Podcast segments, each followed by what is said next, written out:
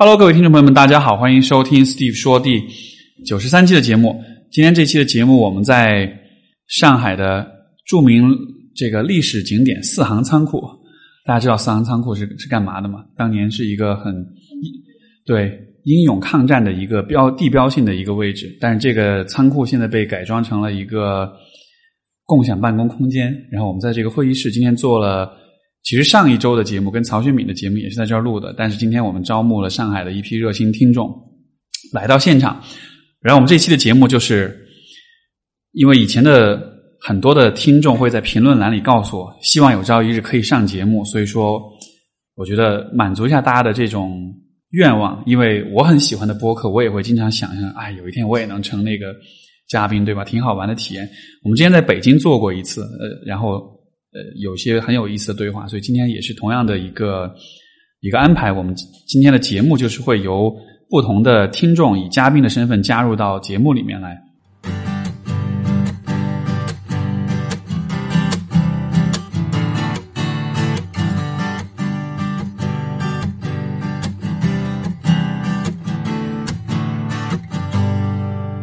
我们今天的第一位嘉宾，跟大家介绍一下自己。大家好，我叫何凯丽，很荣幸今天作为第一个提问的人坐在这里。而你是第一位上节目的上海听众，所以恭喜。对，所以想想聊什么？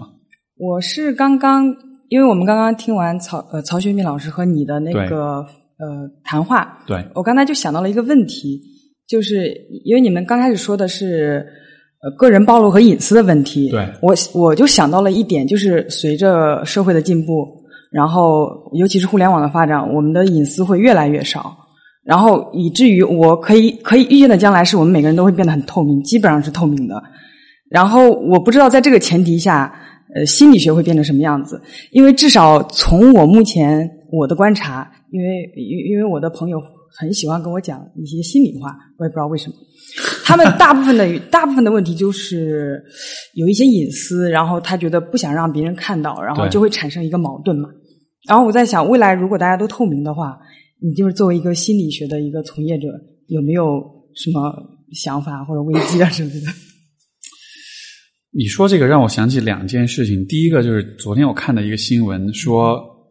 北京地铁以后有望实现刷脸和刷掌纹进站。嗯，就是说以后大家都不用卡了，你走进地铁站，那个摄像头会识别你的面孔，然后你刷那个掌纹，然后你就能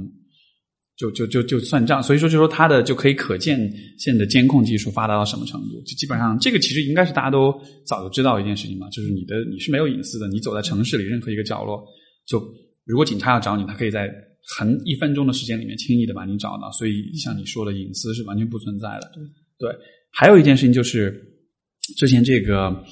呃呃剑桥数据呃剑桥分析这样一个公司，当时帮那个呃帮那个就是川普帮特朗普对呃竞选总统，他们做的事情就是抓 Facebook 上面的大数据，呃。根据这些数据去分析每一个人的性格跟喜好，然后有针对性的投放竞选的广告。对，最后就说，反正总之，这个在特朗普竞选当中是立大功的一件事情。当时我看这个关于这个公司的一个报告，他就说他们的这个模型牛逼到什么程度？呃，就是因为你在呃 Facebook 上面你是可以点赞，对吧？他根据你的点赞，根据你点了什么东西的赞来做分析，好像是。如果知道，如果就他是你每点一个赞就是一个数据点，他抓取的数据点有三十个数据点，他就会比你的朋友更了解你；有六十个数据点，他就会比你的父母更了解你；有好像是一百还是一百二十个数据它，就会比你自己更了解你自己。就是它的模型就可以根据这些数据点去推测出出你在很多事情上的偏好跟喜爱，因为它结合大数据的模建模来做推测做分析，所以。我在想，你说心理学会变成什么样子？我感觉可能就是会往这个趋势去走。就是我们因为以前我们没有这么多的数据去推测一个人的言行，但现在有了这样的技术之后，就因为以前心理学是一个有一点呃是有点后知后觉的学科，发生一件事情，然后我们观察到这个现象，我们对就这个现象做一些研究，做一些实验。然后去解释这个现象。但是未来的可能性就是心理学，我觉得是有可能成为一个预知性的一个学科。我们已经知道了过去这么多的人，他们都是这样来生活的。根据这个模型，我们可以推测出你这个人，我我开个脑洞，比如说你这个人的基因是什么样的，你这个人的家庭有哪几个关键的数据点，我只要拿到之后，你这一生说不定大概你是怎么样一个路线，也许我都能做这种推测。所以，所以你要失业了，就不不一定是失业，但就是说，呃，就是我觉得心理学现有的这个部分，就是这种对人的精神健康的关注啦、治疗啦，对已经发生的问题的一种解决，这个部分我觉得依然是会存在，但是我觉得会更延伸出来、更蓬勃发展的是，刚才我讲这个，就是一种更预知性的。通过大数据，通过建模去对人的行为进行预测，这样一个对，就像嗯，Facebook 也是前段时间那个就是扎克伯格公布的，他们现在要开始做那个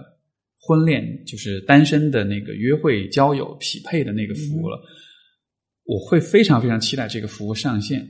因为我觉得他们所拥有的数据量，他们给你做那个匹配，我觉得很有可能以后真爱这个东西就会是一个非常。非常容易，就大概率的事件，就因为，比如说人群当中，比如说一万个人里面有一个人是你的真爱，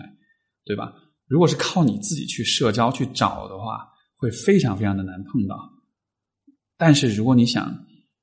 就当然 Facebook 国内还国内用不了，这个是个问题。但就是他们有多少亿用户来着？我记不得了。就基本上全球可能至少三分之一的人口都在这个都在这个平台上。他通过这些数据看了所有的人。这个婚恋各个方面的这种指数之后，然后帮你做匹配，就就不说一万个人，十万个人里面有一个人，他都可以帮你找出来。所以很有可能，我们之前所面临的一些很难解决的难题，比如说找真爱的问题，也许在五年之后，甚至更快的时间之后，它就不是问题了。就你的真爱，就你摁一下，它啪出来一个数据，这几位用户。我们推测有百分之九十八的概率是你的真爱，然后你去见面，你发现哎，真的很真爱，就真的是有这样的可能的。所以就是，所以这是我的一种推测吧。就它可能会技术的发展会加速有一些看上去很难的问题的一种解决，最后的结果就是可能有些很脑洞的这种应用就会出来吧。所以说，面对这种技术，你个人是什么态度？就是有没有一种？有一点恐惧嘛，因为因为我我的这个行业其实也是受到 你在什么行业？因为我是设计设计专业的，现在就是如果做平面设计的话，现在有一个很很大的问题，就是人工智能已经完全可以取代这种简单的这种平面设计。然后我们现在做三维的可能稍微延迟一点，对对，就是有这种恐惧啊。但是我觉得，就设计也算是创造性的行业，对吧？所以说，就是我觉得创造性的行业，其实心理学在至少心理咨询，我觉得。大的心理学研究可能不一定，但是心理咨询也算是有一定的创造性在里面。所以，创造性的行业，我倒觉得也许会晚一点，不会那么快吧，就不会像有些行业，像比如说，我不知道，现在很多行业都自动化了嘛，就已经不需要那个什么，呃，可能不会那么快吧？对，是不会那么快，就是就是呃，它不会在眼前，就说明天就把你的工作取代，但是有时候。比如说夜深人静躺在床上，还是有那么一点点危机，是吧？我觉得我我我会觉得有这样一种可能是说，他可能会他不是说取代这种职业，他可能会让我不再需要做某些工作，但同时他可能会让我有新的可能性去做另外一些工作。就比如刚才我讲那个例子，就是找真爱这个例子，对吧？假设在未来来说，真爱是一个通过大数据很难很很容易找到的一件事情，那有了这样一个服务之后。那关于比如说人的婚恋匹配或者是这种情感，那我还能做什么？就现在我不知道，但是在那样的情况之下，一定会衍生出一些新的一些需要或者一些新的问题出来。所以就你懂我意思吗？就是这个这个职业，我觉得还会在，只是说他需要去解决的问题就可能是不一样的。所以。就是要不停的学习，不停的更新知识，对，就是，然后还是要跟上什么科技时代，还是这个样子。因为你也躲不掉啊，这种东西，对吧？不过，对对，不过这是我觉得这是个很有很有意思的话题，就是包括像，嗯，像去年，比如说像 VR 是一个特别火的一个风口嘛，然后当时我们业内有很多人说啊，VR 有没有可能也是做 VR 的心理咨询啊这些什么的？然后我说拜托不要这么扯，因为一开始我那种态度是比较批判的。但后来慢慢觉得说，它不，它不一定能够完全替代心理咨询这么一件事情。但是，像比如说，呃，现在比较有意思的一个应用就是所谓的功能性游戏，就是说有些游戏它不是用来娱乐的，它可能是有些功能，就是有些功能的实现，比如说帮助。呃，多动症儿童做他的诊断，做他的治疗，帮助自闭症，帮助 PTSD 患者做一些这种感官上的这种处理，或者是它其实会有它的功能在里面。那所以当这样的工具越来越多的时候，我觉得好的地方，就积极的角度看，就是我们的时间就可以被解放出来，不再需要去做这样一些东西。那我们还能做些什么？所以这就是一个你觉得还是得继续去探索的。是，对，所以我觉得可能是这样看待吧。就提供一个话题，然后对对，好，感谢。第一位听众，谢谢。好，我们的第二位听众可以介绍一下自己吗？呃，我叫 Randolph，然后是社呃学社会工作的，所以也是因为这个专业关注了 Steve 的这个呃微博，还有他的这个微信。那所以我其实蛮好奇，因为这已经是我第二次见到你了。我上次见你应该是我大学的时候，三四年前在那个广州有心人，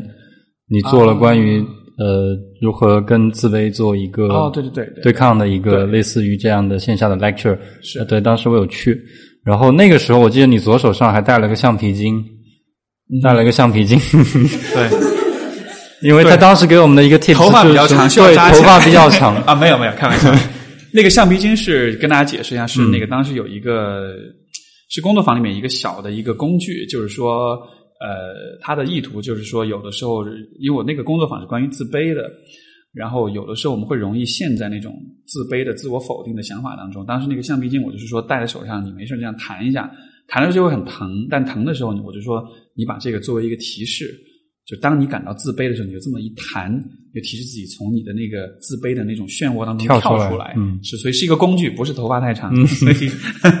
对。然后，呃，然后在那那一那一个 lecture 之后呢，我就开始不断的去跟那个自己心中的自卑去做这种和解也好，或者是做对抗也好，反正成果也起到了一定的作用，也蛮感谢你的。对，然后我现在的问题就是说，感觉近些年你好像谈论自卑这个话题，好像稍微就是越来越少，不像你最开始的那个时候，我看到的谈论自卑是大量的一个话题。然后包括你现在也不带橡皮筋，不不，那那我平时不是一直带，我只是上那个工作坊哦，懂了懂了懂。对，所以你现在怎么看待这个自卑这件事？你觉得说他现在还在影响你吗？还是说你已经逐渐就从个人的角度是吗？很好的问题，这我昨天晚上还刚才还刚刚在想来着。嗯，我觉得就是首先就是自卑这个东西本身，我觉得看我们怎么去理解它。因为呃，我个人是觉得自卑，就他这种这种感觉，其实会是一种伴随一生的东西。就是说，我个人的角度说，我的自卑是怎么产生？因为你过去经历的一些事情。会影响你对自己的看法，对吧？这种看法可能在后来通过心理咨询、通过各方面的这种调整、学习，会有些改善。但是总体来讲，就是我觉得有一些过去生活的印记，你是会一直带着它生活下去的，对吧？就是我们如果把自卑放大一点，就是你整个呃，就更宏观的来说，就是你过去的生活经验对你的影响，这些影响一直都会在，这些印记一直都会在。但是在人生的不同阶段，我觉得你可以。呃，因为阅历，因为环境的不同，你会有不同的角度去看待啊自卑这个东西。比如说，在呃，像以前谈的比较多，比如说，比如说我在二十出头或者二十中间左右的时候，那个时候，比如说因为生活的经验、工作的经验会比较少，所以那个时候能够支撑我用一个比较建设性的方法去看自卑的这种呃机会就比较少一些。我觉得自卑到了后来，就会随着你人生阅历变多了之后，嗯，你的对自己的评价更多就是基于后来的这些人生经历，而不是最开始的那一些影响你的那些经验。那所以到了现在这个阶段啊，我觉得我跟自卑我自己的自卑的部分之间的关系就变成一种，我后来有很多的人生经验，这些经验让我感到自信，同时也有自卑这个部分存在。那两个部分都存在，那我觉得就。和平共处呗，就和平共处。就我不会说我要把你彻底消灭掉，因为你要把它彻底消灭掉的话，其实你对它是还是一种敌意的状态。嗯，但是如果另一方面，呃，我也不会因此觉得我很弱势，他还一直在影响着，而而就是说，他就他就逐渐就变成了一个自然而然存在的一部分。所以就是，我觉得现在要看自卑的话，可能一个我总结的一个趋势就是说，我会越来越觉得它不是那么是一个问题，它更像是一个现象，它对我的困扰越来越少。所以说我想要去谈论它，想要去改变它，想要去克服它的那种、那种、那种、那种动力就会，或者说是那种意愿就会越来越低。我就只是觉得，它就逐渐变成家里餐桌上摆的一个花瓶，就那种感觉，它只是一个客观存在的东西。然后你自己该干嘛，你该做什么事情，你想做什么事情，你可以顺利的去做。它依然在那儿，你你不会装作看不见它，但是它的困扰可能会越来越小。然后另外一方面就是，我为什么昨天晚上在想这个事儿？因为下个月我不是要去做那个就是 TED 的演讲嘛，对。然后我就发现，就因为要做这件事情，我就突然觉得，哎，我好自卑啊！我就觉得，我觉得我写的稿子不够好，我觉得我那些观点不够有意思。因为我看了很多 TED 有些很经典的那种演讲，觉得哇，很开脑洞的。然后我就说，我很希望我能达到那种效果，但是我觉得我可能达不到。所以，包括昨天晚上还是这种感觉，觉得哇，我好自卑啊！我我我我应该做不到那么好吧？然后，但是当时我在想，哎，好奇怪啊，为什么这种感觉很久没有？但同但他同时又冒出来了。然后，呃，我后来给自己找到一种，我觉得可能是自我安慰，也可能是一种就是自己合理化的角度，就是现在会有这样的感觉，不是因为我真的是个自卑的人，而只是因为我很在乎这件事情。所以，当我很在乎这件事情的时候，我自然会有这种压力，会有这种焦虑感，就担心自己做的不够好。只是说这种焦虑感，我会把它解读为是自卑。但是，当这种感觉出来的时候，我现在更喜欢用一种也许是比较建设性的角度去看，就是当你自因为一件事情自卑的时候，反过来，实际上这件事情是你很在乎的。因为如果我不会因为任何的事情而自卑的话，那有没有可能反过来，我也就不在乎任何事情了？所以就。所以，我觉得我现在在做的事情就是尽可能的从一种更建设性的、更整合的角度去理解自卑这个东西吧。然后，以前讲那个课程讲是战胜自卑，可能也是因为呃，更多的朋友是处在一个还被他所掌控的情况之下，就是你还需要去摆脱他对你的影响。但是，当有一天你摆脱出来，你自由了，回头你再来看，你会发现他其实还是在，你其实没办法完全去掉他。但是就找到一种新的跟他的相处方式，嗯，所以这个就有点有一点像是跟父母的关系也是这样子的，就父母还会在啊，就他们去，就即使他们过世之后，他们的影响也还会在啊。但他们既然还会在那儿，你也不可能，你也不可能彻底的忘掉他们。你就算名义上断绝关系，但他们你还会记得他们，嗯，那那就只能是想办法找到也许更平衡的方式去跟他们相处吧。嗯、所以。对，这我我是这么看的吧，对、嗯，对，因为我呃，这个毕业之后的感觉其实也是这样的，偶尔还是会觉得说自卑的情绪它不断会冒出来，然后但是我有的时候可能就会把关注点放在别的地方，比方说自己做的好的事情，或者说能让自己稍微愉悦的事情，后来就真的觉得说自卑这个东西，它确实是没有办法完全战胜，就像当时你在工作坊那个时候说的也是那样，嗯，对。我我反反正现在就觉得说，跟这个自卑所谓的相处蛮蛮和平。其实就我觉得，嗯、呃，如果我们从就到底什么是自卑，我觉得我们如果从一个比较成长的、比较发展的眼光来看的话，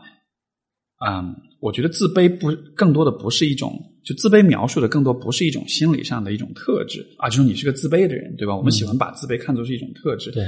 我更多喜欢把自卑看作是一种。呃，就是你的成长发展历程中的一个阶段，就是我觉得人在，比如说就是二十出头的年轻人，这个这个阶段就是是，我觉得是人最自卑的时候，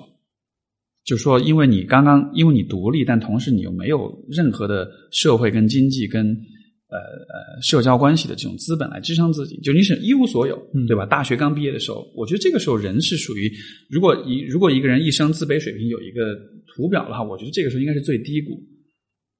但是这只是这个阶段是这样子，它不代表你这个人。就说我们会感到自卑，也许只是因为就这种自卑感，可能只是我们对于这一个特定的生活阶段的一种反应。嗯就像我刚才说的，如你这个阶段会自卑，说明什么呢？说明你是在乎有些东西的。嗯如果你什么都不在乎，你也不 care 你有没有钱，你也不在乎你工作好不好，你找不到找不找到伴侣，你就不会自卑了，对吧？嗯就你就不会，所以就，所以我不会把自卑看作是一个就比较病态的病理化的东西，觉得啊，我这个人是个自卑的人。事实上，就是只要你，当然有些情况下，可能有些人他会在心智发展，他可能会卡在一个地方，他可能就会一辈子很长时间都自卑。但是我觉得，如果你的总体、你的你的内心、你的心智是一直在发展跟成熟，那么自卑就变就它就只会是一个阶段性的东西。嗯对，所以就现在，当我看到自卑的时候，我都会觉得它不是一种特质，它只是一个对一个人发展阶段、发展速度的一种描述吧。所以这样子看，可能也是比较平衡的一种看法。嗯，对，就像个特定时期会冒出来的一个东西。对对，就像比如说，啊、比如现在回想，比如说，比如初中或者小学阶段，你第一次这个情窦初开的时候，对吧？在那个时候，你会觉得这种感觉是一种多么强烈、多么震撼、多么新奇又让你焦虑的感觉。现在回头看，觉得啊，好蠢啊！所以我就想，也许我们二十年之后再回头看，现在觉得很自卑，就会觉得啊，根本不是个事儿。嗯，就也许那个时候也会有这样的感觉吧。对，可能十年、二十年之后，你再录这个节目，我再问一次这个问题，可以啊，到时候说不定再回来。对，说不定可能还会有不一样的阶段。对对对对，好，我好问题结束了，好，谢感谢。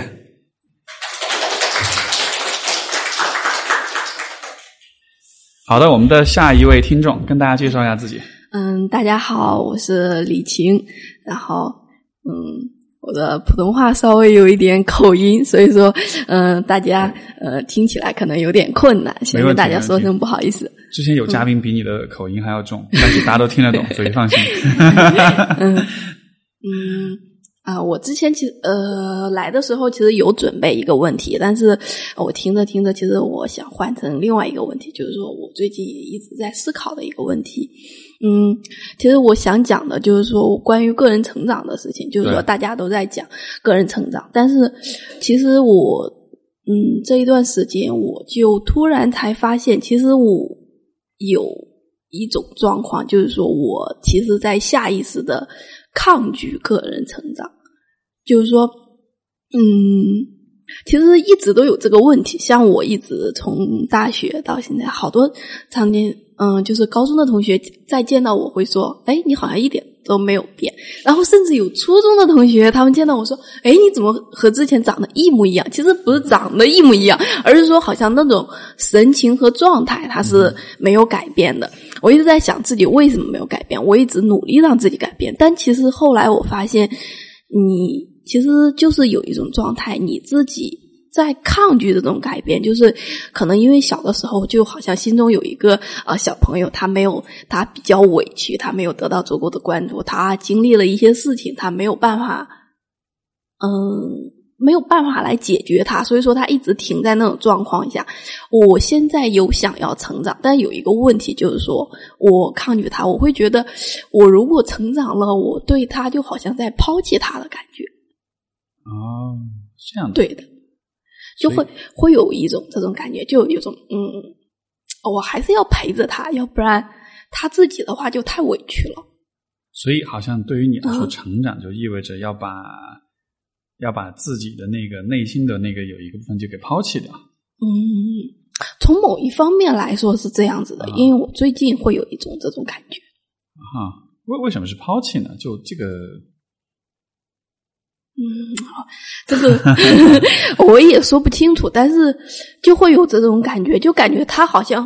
嗯、呃没有得到足够的关注，我现在需要嗯多多的陪一下他，让他慢慢的长大。是什么是成长呢？对于你来说，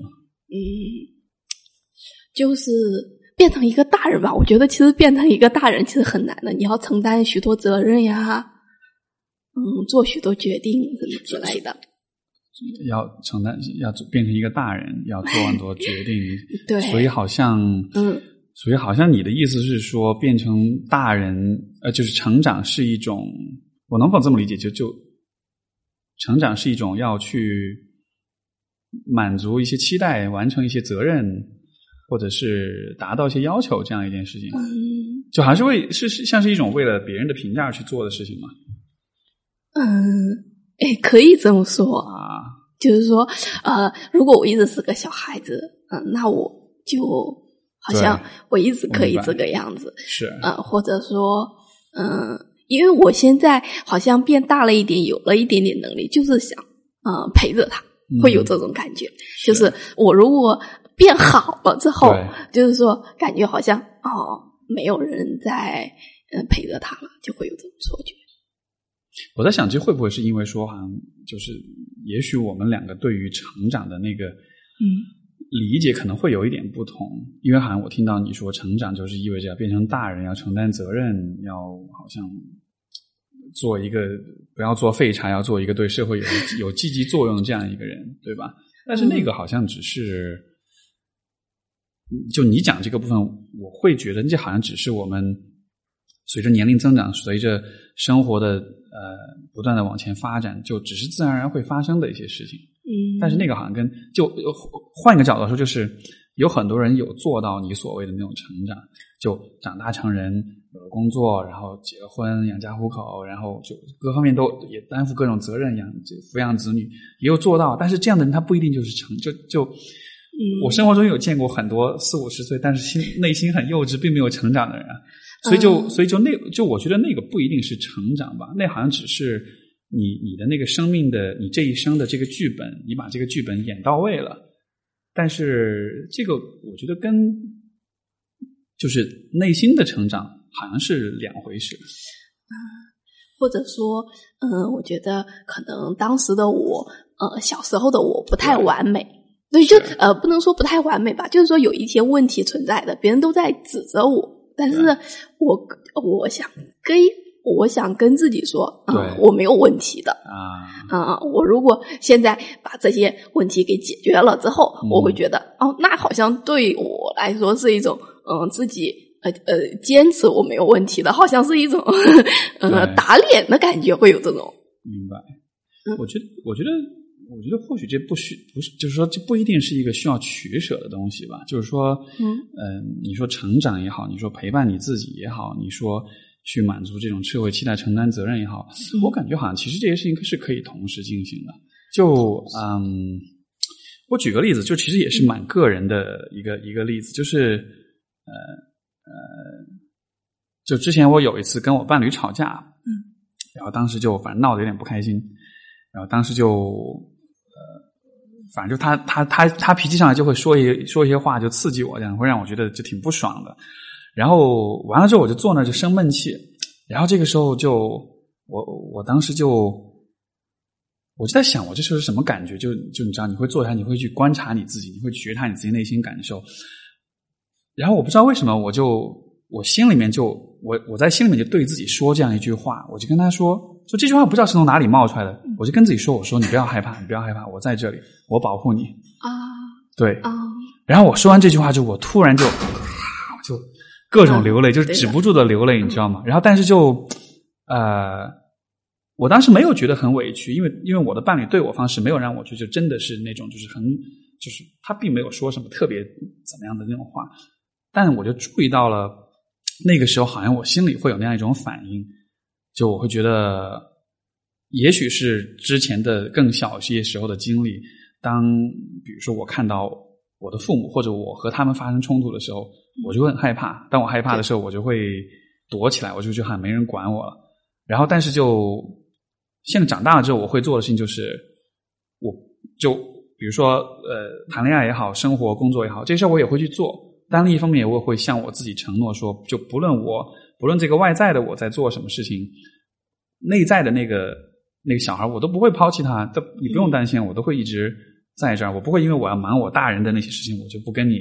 我就不陪你了，这样子的。所以我跟我自己说那个话，我流了下泪。那个流泪其实都不是难过的流泪，那更像是一种啊，我被看到了，我好开心啊那种感觉。嗯对，然后流完泪之后，我觉得哎，好像就感觉就好了。嗯然后我，然后我的脸色就没有那么阴沉了。然后我对他也，就我对我伴侣，一开始就是不想讲话、不想理他，就很闷的那种的。我这么一说完之后，我自己心心态也平和，然后反过来我再跟他去沟通，然后反而我们两个就又就关系就修复好了。所以就我想说明的意思就是，其实这两件事情我觉得不矛盾啊。就你告诉你内心自己说，我会一直陪在陪着陪在你身边啊。然后你，然后其实他反而他安心了之后，其实反而他就能给你力量，让你在处理好对外的很多事情。嗯。所以就是呃，另外一个就是之前我有六一节有写一个微博，我不知道你有没有看到，就是就是我们有的时候会喜欢假设说，因为我们会讲内在小孩嘛，然后就因为是小孩，我们就会假设，哎，小孩一定是很弱的，一定是很无力的，他是一个需要我们随时去呵护、去保护的人。但是其实我不这么看，我觉得内在的小孩那只是一个形象而已，但是这个内在小孩其实很牛掰的，他是很有力量的，因为你想就。比如说，你的内在小孩一直被忽视，然后你他就会一直很伤心、很孤独、很难过，对吧？比如说，他想做一些什么事情，然后但是爸妈让你不能做这些事情，但是你会一直惦记着这个你想做的事情。就是你会发现，每个人的内在小孩，他其实都有一种很坚韧的力量，就是不管过多长时间，不管过多久，他都还是这个样子。就没有人可以真的改变他，没有人可以告诉他说：“你现在必须给我坚强些，你必须变成一个很坚强的人。”就他是改变不了的。我觉得这种不可改变性就是很有力量的，所以，所以就我就会觉得这并不矛盾。一方面，你觉得你需要去保护他，但是另一方面，我觉得也不一定非要把他假设成就是一个很弱势的、什么也做不了的，然后必须得是别人来保护他这样一个人。实际上，他有他的力量，他有他的灵感，他有他的能力所在，你只是需要去发现而已。当你发现了之后，你再去啊、把这些东西用到就是那些大人需要做的事情上，我觉得反而是会有，就是会有更大的帮助了。所以我是这么看这个问题的。嗯，对的，我觉得我受到了很大的启发。嗯嗯，谢谢。好的，好的，也谢谢你的分享。嗯，谢谢。好的，好，我们下一位听众，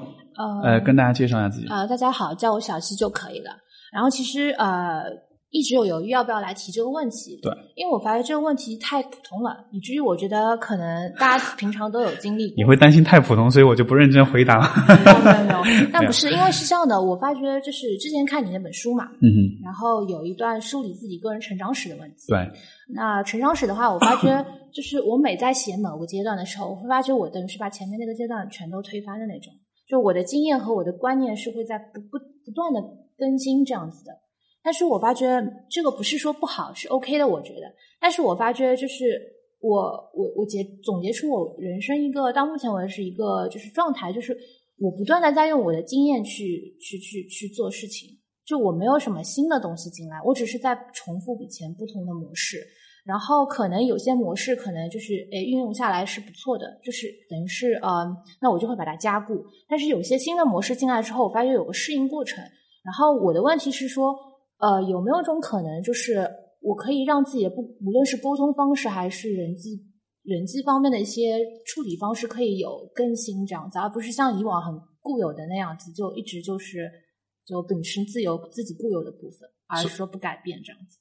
所以是什么让你觉得没有办法更新？因为我发觉，就是在我扮演不同角色，包括子女也好，然后同事的之间也好，包括恋人之间也好，我发觉我用的模式会比较单一。然后反观我其他的同朋友也好，他们会在不同角色里面是用不同的这个沟通模式去去来来这个处理的。嗯所以我是想说，我不知道自己到底怎么了，就是或者有的时候可能也有跟着我同样有问题的朋友，他们是怎么了？为什么老是用一个单一的模式在不同角色去来来沟通？就是说，好像对于不同的情况、不同的场景，你用的方法是一样，就好像缺少一种灵活性的样子。对，嗯，然后所有的所有的事情都是这样，就没有任何例外嘛。呃，就就是是我可能就是脾气或者什么，就是情绪上来的时候，我会就是用只用两可能一到两种模式这样子，但其他状态下可能还是用一些符合大众觉得啊比较 nice 啊，然后要比较有有就是非暴力沟通吧，像生活这种 类似这样的对，是但是其实真的情绪上来了以后，我会发觉其实那个模式还是固有的，一到两种或者两到三种这样子。所以，好像问题不是在于说缺乏灵活性，而是在情绪上来说缺乏灵活性，嗯，是这样吗？就是说，就是你在情绪没有上来的时候，其实是是是有灵活性的。也还好，但是我觉得啊总觉得是好像我我还是很想要说，我在我在情绪上来的时候，我能够就是跳开我自己说，哎，我现在情绪上来了，嗯但是我可以控制我情绪，把它好好沟通下去，但其实并没有，我就任由那个情绪就就让他在那儿了，然后也主导着我自己的沟通模式，这样。嗯嗯，所以情绪上来之后，就他会主导着你的表现，你的对，我就没有把它及没有办法把它及时可能就是调整过来，就那个调整性可能每个人就不一样，可能看到我朋友。我的好朋友他们就可能就立马就那个就可能会怎么算多多多快算及时呢？就你我我想知道你的标准是什么？因为我觉得一秒钟冷静下来，那也没有，就是可能呃一两分钟以内吧。这很快哎。对，我是觉得我从我那个朋友是很不可思议的，那他是怎么做到？的？那你怎么？那你是需要多长时间我可能就直接采用回避了。啊哈？嗯，对的，但是就你你有注意到你多长时间之后能平静下来吗？可能也要大概两二十分钟左右吧。那也很快。啊，很快，很快吗？我觉得我不知道，我觉得蛮快的，很快吗？我觉得蛮快的。不是我，我有的时候觉得我是一个不愿意不，就是我是一个不不允许自己能有要有情绪的人，为什么啊？因为我觉得有情绪就很难沟通下去，为什么？就发脾气不好啊。为什么？就为什么不不这个我不是故意故意调侃你啊，但就真的就为什么发脾气不好呢？因为就我觉得发脾气之后，就是在别人心上扎个洞。啊，所以你觉得就好像你的情绪表达对于别人来说就是一种像是判死刑一样的，就会留下很不好的印象因。为我很不愿意看到，就是很不管是工作伙伴也好，然后伴侣也好，或者是父母或者其他朋友也好，我发觉就是我一旦情绪到一个点的时候，他们就给我的反馈是非常不好，说哦，原来你是这种人。啊啊所以说对于你来说，情绪表达其实是很不安全的。对，我是觉得是有点这样子。然后嗯我觉得，嗯，就很多时候你有的时候就是不被允许吧，我觉得主要是。嗯，我就想问为什么不被允许，但是就既然这样会不断的问下去，呃，呃我就还是分享一个小小个人经验，就是，啊嗯，我个性其实是一个特别极少生气的人，但是呃，我并不是一个脾气很好的人，就是我很少很少表达愤怒，原因就是在于对我来说，表达愤怒这件事情是非常非常不安全的。你想，比如说，在一个比如说父母经常会有矛盾的一个家庭环境里面，如果我再去一闹的话，那就就就就翻了天了，对吧？所以说，这是我的经验告诉我，就是这个我觉得跟你有点类似，就是告诉我说你不可以表达你愤怒，你不应该有愤，但实际上就像比如说以前高中阶段都是听那种很吵的摇滚，就显然只一个心中充满愤怒的青少年才会做这种事情，对吧？然后，但是就呃，我跟我现在伴侣在一起之后，我就发现有一个很有意思的事情，就是因为跟他关系里面我会比较安全，所以有的时候我会我会故意生气，我会故意就是发点脾气这样的。而且有的时候我发脾气的时候，其实我不是真的在发脾气，而是带着一种有点呃，我觉得这么做好奢侈啊，是那种感觉。就是我觉得哇，我现在居然在发脾气。就我以前都不敢做这种事情，就有点像是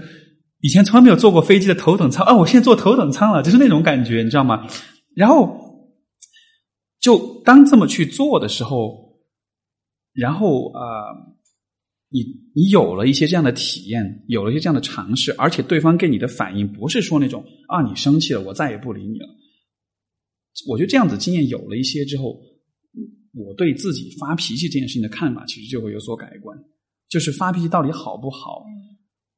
我觉得这完在很大程度上是取决于周围人对待你的方式。那么，当你告诉我说你不希望自己情绪上来的时候，我看到的更多的不是说这个，就是讲真，我觉得这种情绪能不能控制住？我觉得情绪如果就能够被控制住，那情绪就不是情绪了。就情绪，它正是因为它是一种比认知更，就是比我们的理性思维跟认知更原始的一种。一种一种心理现象，所以说它，所以说它是不能被控制的。包括你告诉你二十分钟就能调整回去，我觉得这是很快的，对吧？所以我觉得有没有可能这个问题更多是在于，在你的环境当中，在你的跟周围的人的这种关系当中，就情绪表达或者说这种愤怒的表达是一个很不被允许、很不被接受的一件事情。所以说，你会觉得，就这件事情你不被允许做，那你能想的就是，那我怎么去压抑自己，不要这么做？但实际上，你没法压抑它，你就是会生气。而且，我觉得人能够生气，反而是一件，就当然不是无休止的生气。但是，因为你一开始说让我觉得你好像是种特别易怒、特别情绪很，但是后来你告诉我，你需要二十分，你只是需要二十分钟的时间而已。嗯，是，我是觉得，就是呃，很多时候其实，呃，在某些场合其实是不被允许，这个是更困住我的。是，啊哈，对，我知道，就是我其实从个性来讲，其实是还算比较就是呃温和的人吧。对，我是不会轻易发脾气的。但是有些场合你会嗯觉得真的是想发，但是我突然之间就觉得这个环境是不被允许的，那我嗯真的发出来，我会觉得自己会有一点，就总觉得自己不太好。嗯，对。所以这个总觉得自己不太好，这个到底是因为真的这样不太好，还是因为说有太多的环境里你都不能发这种脾气？就你明白我的意思吗？就这个不一定是个答案，但我只是觉得，也许可以从这样一个角度去看这个问题。嗯就我觉得理想状况下，我们生活里面应该至少有一段关系里，你是可以被允许发脾气的。啊、如果任何的关系都不被允许发脾气，我觉得这个对这个可能会影响我们对自己的愤怒、对自己情绪的这种看法吧。所以我觉得这个倒不一定是情绪，因为如果你告诉我说你每次发脾气会发两天的时间，完全控制不了，而你会丧失理智，会歇斯底里，我觉得 OK，那可能是情绪控制的问题。但是你讲的这个，我觉得啊，二十分钟就够了，我觉得还还蛮能控制的呀。所以哦，可能跟有些人比起来，真真的就觉得人家蛮高手的，就怎么突然就秒变脸啊这种，我觉得我不知道吧，反正嗯我我我不会希望自己是一个一分钟就呃就收回去，我觉得那样不好。就噎回去了，对对对，好吧，嗯好先这样，感谢。嗯。好的，我们下一位听众跟大家介绍一下自己，嗯，大家好，我是 Shine。然后想聊什么？我本来想了一些比较俗的问题，但是到这边之后，我突然间改变了我的想法。对，然后我想给你一个机会，让你、啊对，给你一个机会了解一下你的听众。哦因为在之前，我记得我在我们群里面，就是我们谈到就是知乎网友，对对，然后我当时我记得我说，呃，在所有的社交媒体里面，知乎网友是我最想面基的一个类群，哦因为就想把他们约出来打一顿。对，然后你现在有机会面基你的一个知乎网友，我是你的粉丝，所以你要打我吗？所以给你一个机会打我。我干嘛呀？是你想打别人的？不，因为当时你回了一堆哈哈哈，所以我默认你、啊你是认同我的。没有没有没有，就不不一样不一样。我不是用打的方式，我是对对对。嗯，对，所以你可以用语言吊打我，或者呃，或者别的，就是我想给你一个机会来研究一下你的用户哦，或者你的听众。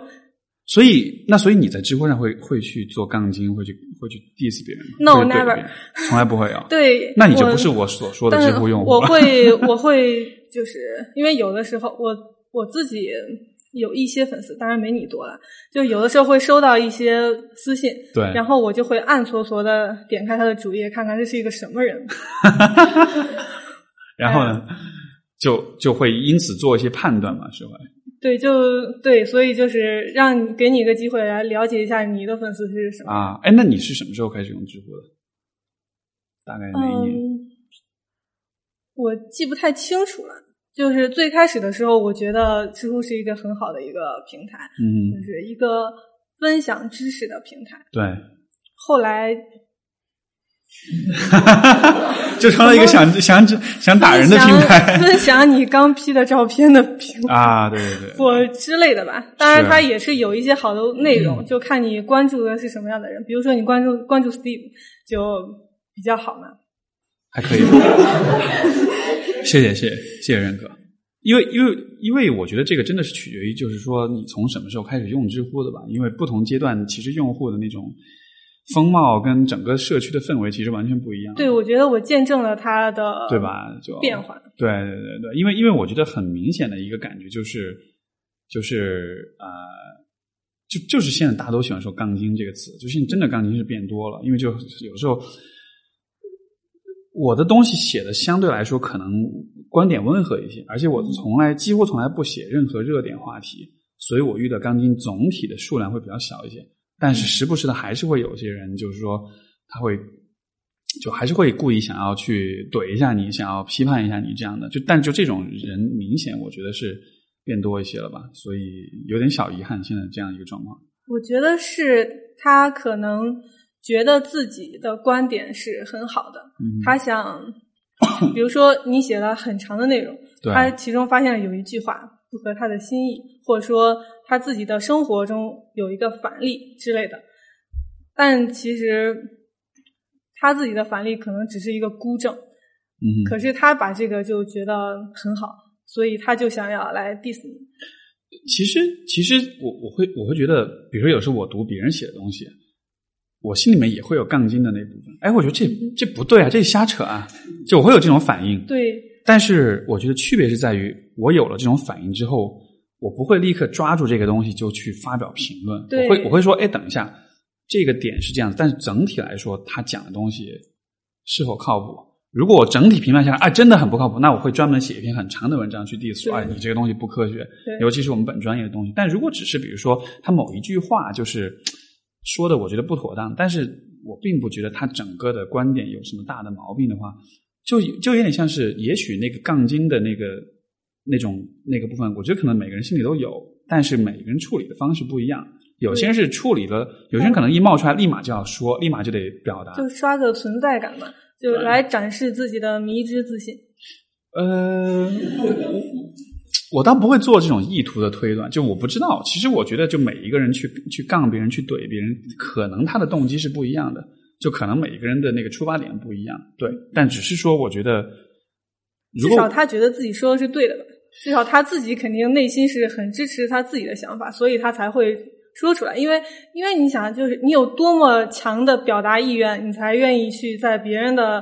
呃文章下面去留言，对吧？嗯你一般情况下，大家哎，大家时间都是很宝贵的嘛，谁会闲着没事打那么大一堆字，然后来 diss 你，对吧？他一定是觉得自己说的很好，所以他才要刷一下存在感。有没有这样一种可能性呢？就是其实也许这些人他愿意发表观点的话，他其实应该自己去创作点内容，就他应该比如开个专栏或者写点回答，但是但没这水平啊。不一定是不一定是没水平，我觉得可能我其实会很好奇这样一个问题，就是什么样的因素会阻止人们在想要发表观点的时候，不是去认真的去写，而是说是你就说就是有些人他其实本来可以把观点就是更展开一些讲，系统，对，然后可能会写成比更长的、更令人信服的东西，但是我我总会觉得这样的人。可能是在创作上，创作的动机跟动力上，也许是有一些阻碍，让他就因为杠精的时间也是很宝贵的，杠精 他也可能也是有发泄吧，就所以所以就这个问题很复杂。就是当我们看到杠精的时候，我觉得不能一视同仁说啊，所有人都是一样的，所有人都只是在发泄。就其实还是得具体情况具体分析。嗯，对，其实我觉得就是杠精的一个部分是情绪，一个部分是表达欲，对吧？就是其实都会有。我觉得这些东西本质上来说，它有它合理的部分，只是说，也许知乎这个平台现在的这种，但我不是怪这个平台，但只是说，也许某些因某某一些因素共同作用下，导致大家愿意认真写东西的那种意愿比较低了。所以说，更多的就我时间觉得也宝贵，我也不想花太多时间，但是我又想表达点什么，那我就用这种 diss 的方式写出来。像比如说，呃呃，我在零啊，我想想看，二零一一零年左右，那个时候乐嘉特别火。上次我跟陈默马大有聊到那件事儿，所以写了一篇 diss 他那个那个时候我也算是杠精啊，就对吧？因为我因为那个色彩心理学，但你很系统的去干对，，但是就是就是，当然我写这个，我觉得很大一个因素，就是因为我我特别不爽他写这个东西，就他其实是一个很情绪化的一个反应，我就是很不爽他写的这个东西。我先有了不爽的感觉，我再去做研究，再去想我要怎么样理性的去 diss 他。但是在那个时候，我的那种写作跟创作的那种动力是很足的，我愿意花时间精力去写这个东西，对吧？但是现在的人们。也许他也可以这么做，但是可能可能是他等会儿要忙着去刷一下抖音，或者是下一把王者荣耀要开始了，或者说工作太忙，或者我不知道，也许就是大家没有这个空间去把自己的想法更一进一步展开了。所以说，很多钢筋，也许他，也许他利用他的这种情感上的这种表强烈的表达欲，他也许可以写出很多东西来，但是很可惜他没有用，所以。这个可能是一个不同的看待角度吧。对他，他只是对一个点的那种很点状的思考，这是很简单的。你每个人都都可以在一个点上去想到一点，然后或者来 diss 你啊，或者说他支持你之类的。是。但是你让他因此而展开去铺成一个系统来谈对一个问题的成体系的观点，我觉得有很多人他并不能有。这样的思考能力，或者说这样的时间，或者这样的，所以就说很多很多人是做杠精，是因为他其实还不是真的杠。他只是想小杠一下，他不想把这个人杠到头，他不想花时间做很多研究，罗列很多论据，最后写出一篇特别杠的文章出来，那种对吧？所以我们应该提倡杠精精神，大家一杠到底，不要杠一下就跑掉了，这样会让人意犹未尽。那是 杠精之魂，对，那种那种是很厉害的，对对，那也是很很很杠的杠精。如果是真的值得我们去学习的杠，对啊，如果是能一杠到一杠到底很好啊，我觉得这其实就产生辩论，这就。产生了大家的这种思想碰撞，对啊，对啊，所以好一杠到底，大家 加油！好，谢谢。啊，没了，没了。啊，下一位听众是自我介绍一下。嗯，嗨，大家好，我叫 Vivian。啊，今天是第二次见到 Steve 本人，第一次是参加那个正念攀岩的活动，然后也是呃。嗯，上次攀岩的时候，我对自己就有一个观察，就是当时因为我是第一个上去的，然后我们有两条队，对，然后有同学在后面就是接着我后面排队嘛，然后我因为也是第一次攀岩，然后上去没多久就掉下来了，然后大概尝尝试了两三次，后来觉得嗯，还有大家很多人在等，然后我想我想我就先下来好了啊，然后也是嗯，这个对自己的观察其实也嗯，这个心理其实经常发生在我日常生活中，就是。我会发现我很怕麻烦别人，或者是我甚至觉得让别人等太久了是一种麻烦别人。呃，所以我不知道大家有没有这种心态过在日常生活中。你你怕怕什么呢？就具体来说，就比如说，嗯，耽误大家的时间，或者是嗯，怎么说，就是麻烦别人，占用人家的时间资源或者其他资源。就就比如说，我们拿这个攀岩这个为例，你在上面爬，但你可能比较难，然后你一下爬不上去，你花的时间比较多，你会觉得下面人等的时间久了，这样不好。嗯，对他等，那等的人会怎样呢？就你会就显，因为显然这是一个你对在等你的人会有一种猜测，有一种脑补，你会去想象他们可能有什么样的反应。嗯，那你具体想的是什么呢？我当然不会，就是我把自己放在在等的角色的话，我不会觉得，呃，就是这个人怎么一一直不下来？但是我觉得大家都是想上去马上尝试做这件事情的，所以我会觉得，呃，如果我就是占用太多时间，就可能会耽误到别人的这样的一个机会或者时间。如果耽误了会怎样呢？好像也不会怎样，对，但就是就客观事实是不会怎样，嗯，对吧？但是好像我感觉好像你是有另外的一种，我不知道，就是你好像会觉得，因因为客观事实就是耽误了也不会怎样，因为大家本来就要排队的。但是好像你对这个状况的那种理解或者是那种解读，就会有点，我感觉就会有一点跟客观现实有点不一样的地方吧。所以我就会很想知道那是什么。耽误了也会怎样呢？对啊，就耽误了会怎样呢？耽误了就别人就会被冒犯吗？就会生气吗？就会讨厌你吗？就会谴责你、批评你吗？还是怎么的？嗯，可能吧，可能会觉得，呃，这个人怎么浪费这么多时间，或者是讨厌，也不会讨厌，就会觉得，嗯，有被自己的利益有受到损损害，自己的利益受到损害。那那你的利益呢？对，嗯，对，这可能攀岩是一个例子。对，就比如说日常生活中，我也是一个比较少去主动联系朋友的人。嗯哼，这一点我其实跟我有有有其他朋友聊过这个，然后可能不是说 嗯我不想联系他们，而是觉得我主动联系其实也是有点像在用占用到人家的时间，所以会嗯，就当然有事情我还是会联系对方，但是可能不会没有一些朋友可能比较性格外向，可能没有什么事情也会呃跟朋友聊天啊或者闲聊啊，但我我可能就是一个不太喜欢闲聊，我会觉得占用到人家的时间。所以好像好像你的假设就是，当你去向别人，比如说求助，或者是当你去联系别人的时候，嗯这个行为你会给他贴上的一个标签，就是这是一个完全是你得到利益好处，别人完全是在付出跟消耗的这样一件事情。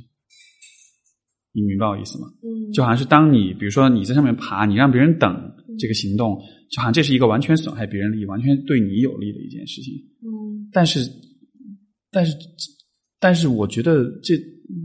我好像觉得这样的这样的认识，我觉得站不住脚吧。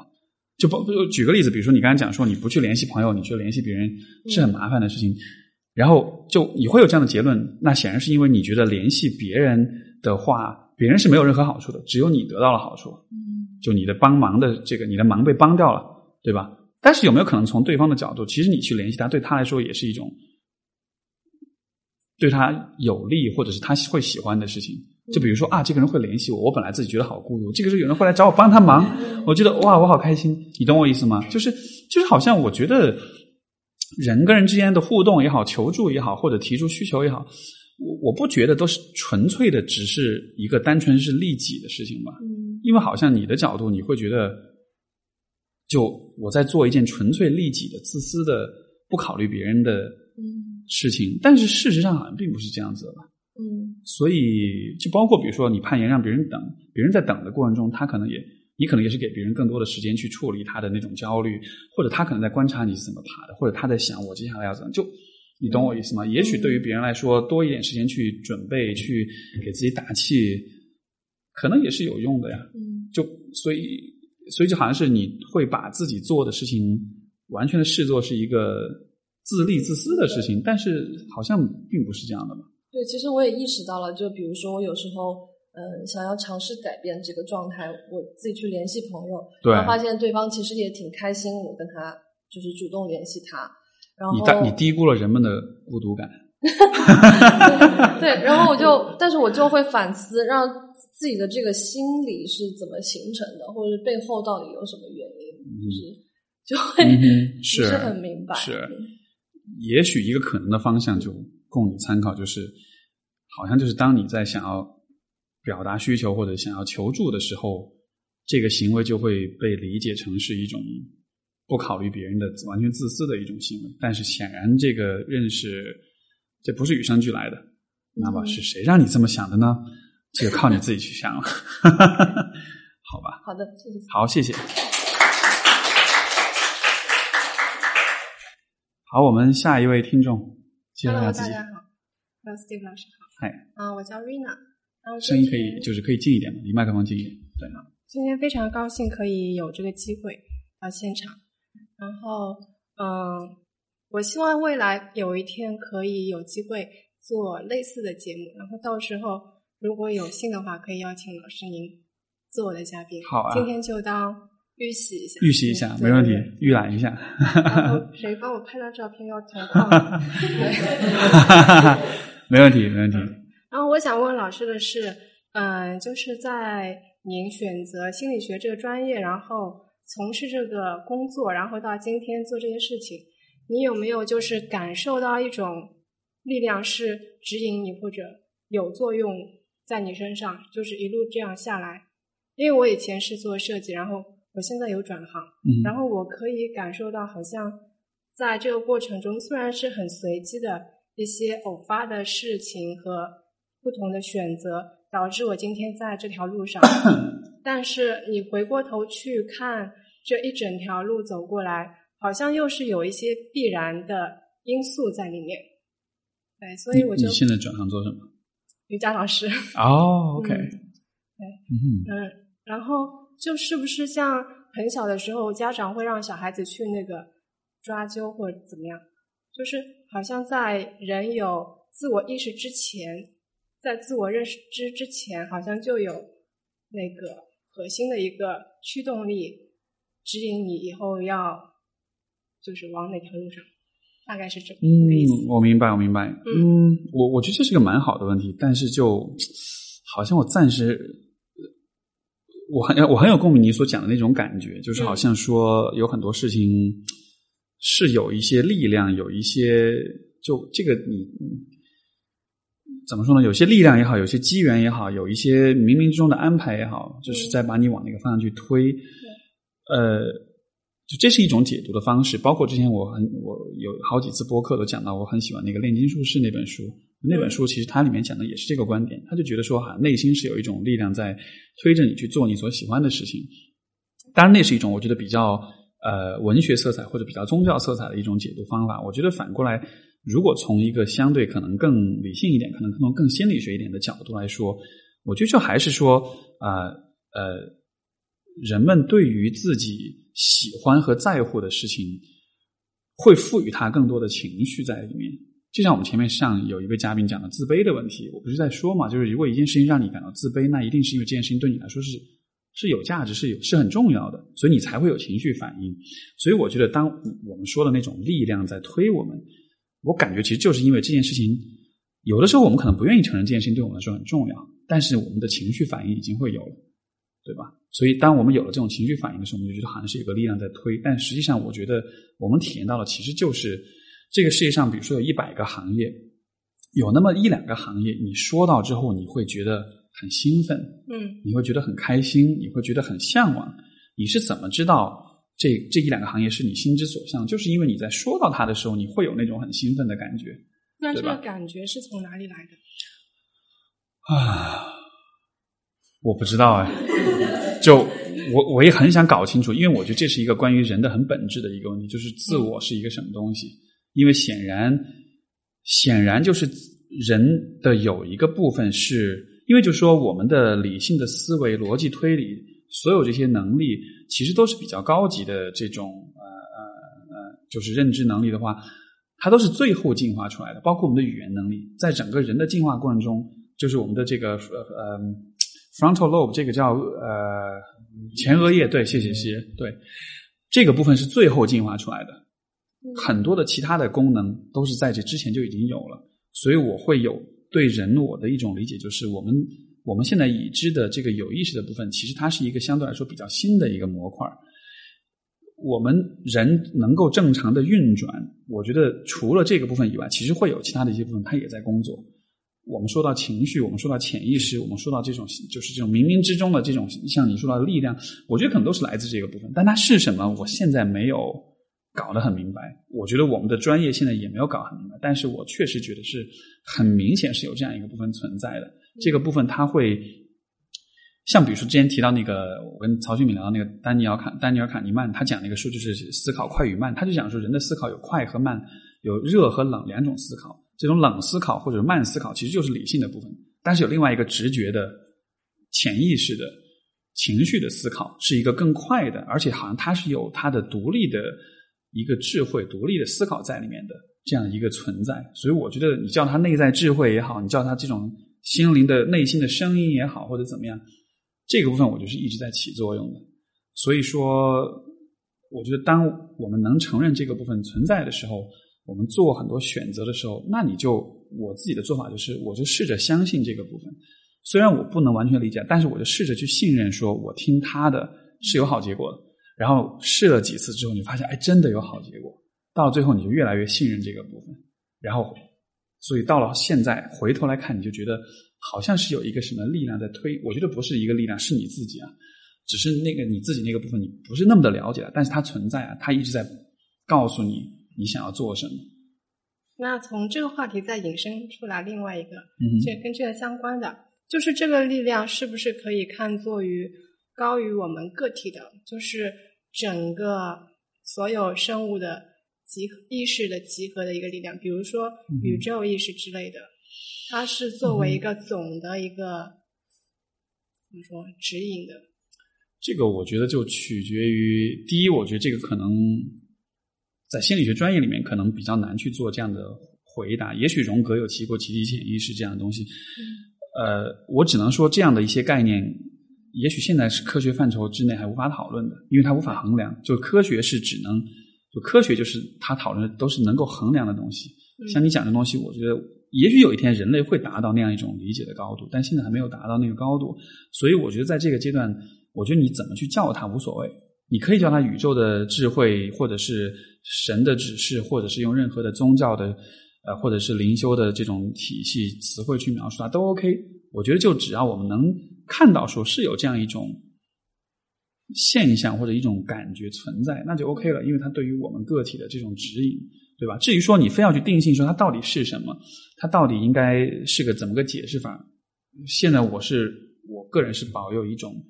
啊，就是不可知论的一种姿态，就是我承认它存在，但是我不知道它是什么，所以我觉得保持一个敬畏之心吧。然后，也许有一天我们会会会会会找到真相吧。就是当它出现的时候，就嗯，跟着他的声音走，不用去管。理性的一个层面的一些，我觉得理性更多的，我我我以前我跟另外的就是嘉宾聊的时候也讲过，我觉得比较我自己的人生经验的总结就是比较好的方式就是感性的做决定，然后理性的执行决定。就是理性的那个部分，它主要的负责应该是帮你去想办法把你的这个想法变成现实。嗯，就他是那个去执行的那个人，但是你要让理性。或者说你要只让理性来帮你做决定的话，其实你会很纠结，你会没办法做决定，因为理性纯理性的选做选择要考虑太多太多的可能性，最后的结果就是你会觉得每一个可能性都有风险，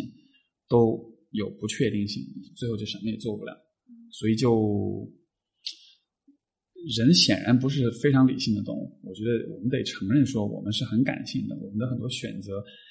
其实也是比较糊打引号的糊涂的。那在这样的一个前提之下，我们接受自己的糊涂的这个部分、不理性的部分，但是我怎么能够想尽最大的可能把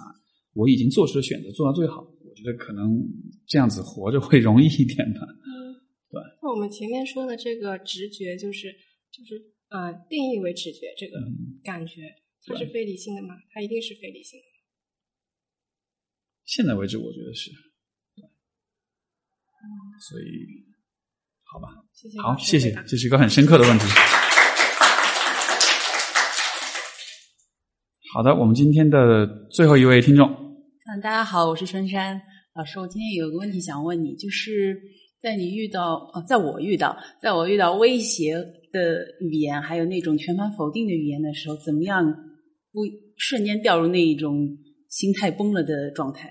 而是尽快能抽身出来？心态崩了是，就是恐惧啊，不能思考啊这一类的。怎么个危险呢？就能举个例子吗？嗯，就就你再做不好的话，就炒了你。什么？再做不好的话，就炒了你。啊，类似这种，就是会威胁你说，嗯，对，如果你不怎么样，就会怎么怎么样。类似这种，听上去是老板说的话。对呀。然后你会，他应该不会听到吧？啊，OK，所以所以，然后这种情况下，你就会。就会比较恐惧，然后就一下子不能思考，但是很快你就会走出来，就会知道只要把这个事情做好就行了，不用听他